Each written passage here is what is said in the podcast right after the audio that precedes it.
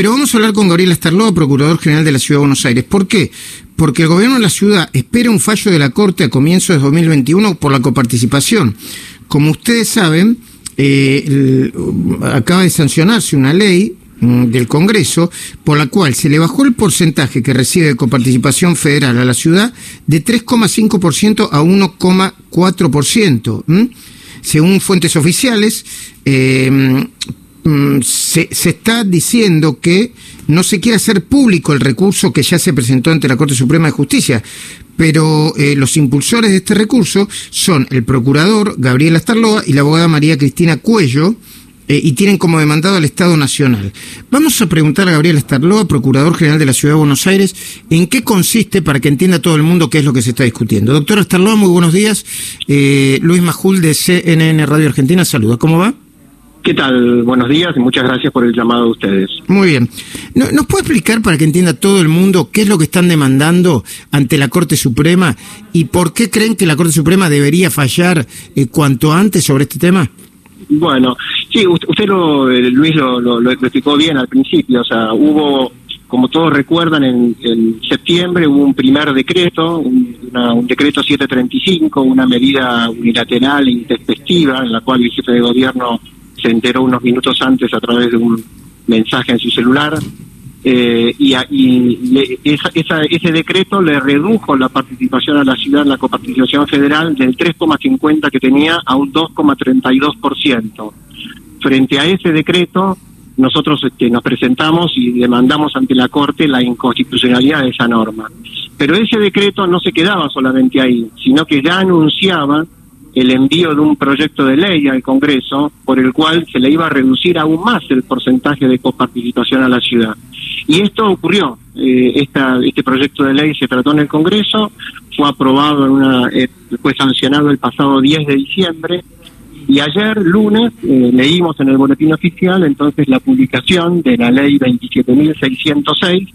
De esta ley se trata que le reduce todavía más el porcentaje de coparticipación en la ciudad de Buenos Aires. Y por eso en el día de ayer, eh, siguiendo instrucciones del jefe de gobierno, nos presentamos nuevamente ante la Corte Suprema de Justicia de la Nación, iniciando una nueva acción, que es una acción eh, declarativa de inconstitucionalidad de esa norma, de esta ley, y obviamente pedimos a la Corte que declare la inconstitucionalidad de esta ley y que obviamente a consecuencia de ello se restituyan a la ciudad los fondos que le vienen siendo indebidamente retenidos desde el pasado 10 de septiembre. Eh, em, eh, con este tipo de cuestiones, cuando se plantea la eventual inconstitucionalidad, ¿la Corte suele, eh, suele involucrarse o bien puede decir, bueno, no es mi tema, no lo quiero discutir ahora, es, un, es una cuestión política o parlamentaria, ya hay una ley que se arreglen los políticos? No, mire, yo, le diría, este es un tema, los temas que tienen que ver con el federalismo fiscal, de esto se trata.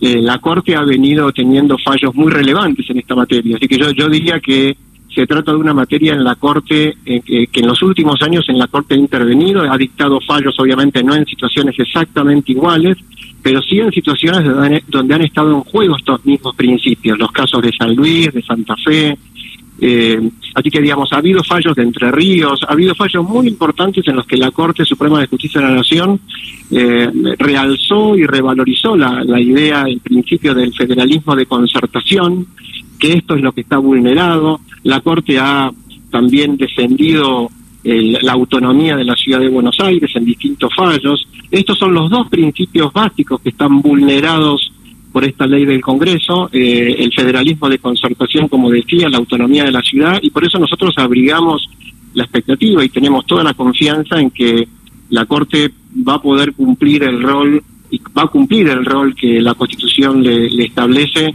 de ser el más alto tribunal, el guardián de los derechos y garantías de la Constitución y, podrá, en el tiempo que la Corte estime prudente, nosotros esperamos que sea el más breve posible, eh, restablecer la vigencia de la Constitución.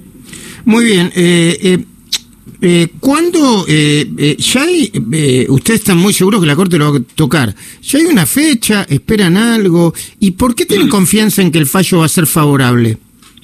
No, tenemos que, una fecha no hay, la Corte no tiene plazos y, y obviamente está abierto a la, a la prudencia y a la mejor estimación de los jueces la, la dilucidación del asunto. Nosotros somos respetuosos de la libertad de los poderes y no nos parece ni, ni, ni que es este, legal ni que es prudente estar corriendo a la corte, por así decirlo, digamos, este, por, por, por un fallo. Este, sí decimos en voz alta eh, nuestros derechos y nuestras verdades, y, y, nuestra confianza está dada precisamente en la razón jurídica que nos asiste. Eh, acá eh, la, la Constitución de 1994, en su última reforma, nuestra Constitución histórica, introdujo en el artículo 75, inciso 2 de la Constitución, eh, todo el tema del federalismo fiscal, todo el tema digamos, de la copartización federal de impuestos, el principio de que cuando la nación transfiere a una jurisdicción una competencia, un servicio o una función, lo tiene que hacer con los recursos necesarios y que tanto la transferencia de la función como la asignación de los recursos debe contar necesariamente con la con el visto bueno, con el acuerdo de la jurisdicción que lo que lo transfiere y de la jurisdicción que lo recibe. Esto es lo que ocurrió en el 2016 cuando se transfirió a la ciudad de Buenos Aires toda la competencia en materia de seguridad en todas las materias no federales. Esto ocurrió en el 2016 y esto es lo que lamentablemente no ocurrió con el decreto 735 ni con la ley que se sancionó hace pocos días en diciembre y por eso entendemos que es muy clara la vulneración a este principio de concertación del federalismo y por eso digamos entendemos que que le asiste a la ciudad eh, una razón jurídica eh, frente a este atropello jurídico y en última instancia también un atropello político. Eh, Gabriel Estarloa, Procurador General de la Ciudad de Buenos Aires, gracias por atendernos.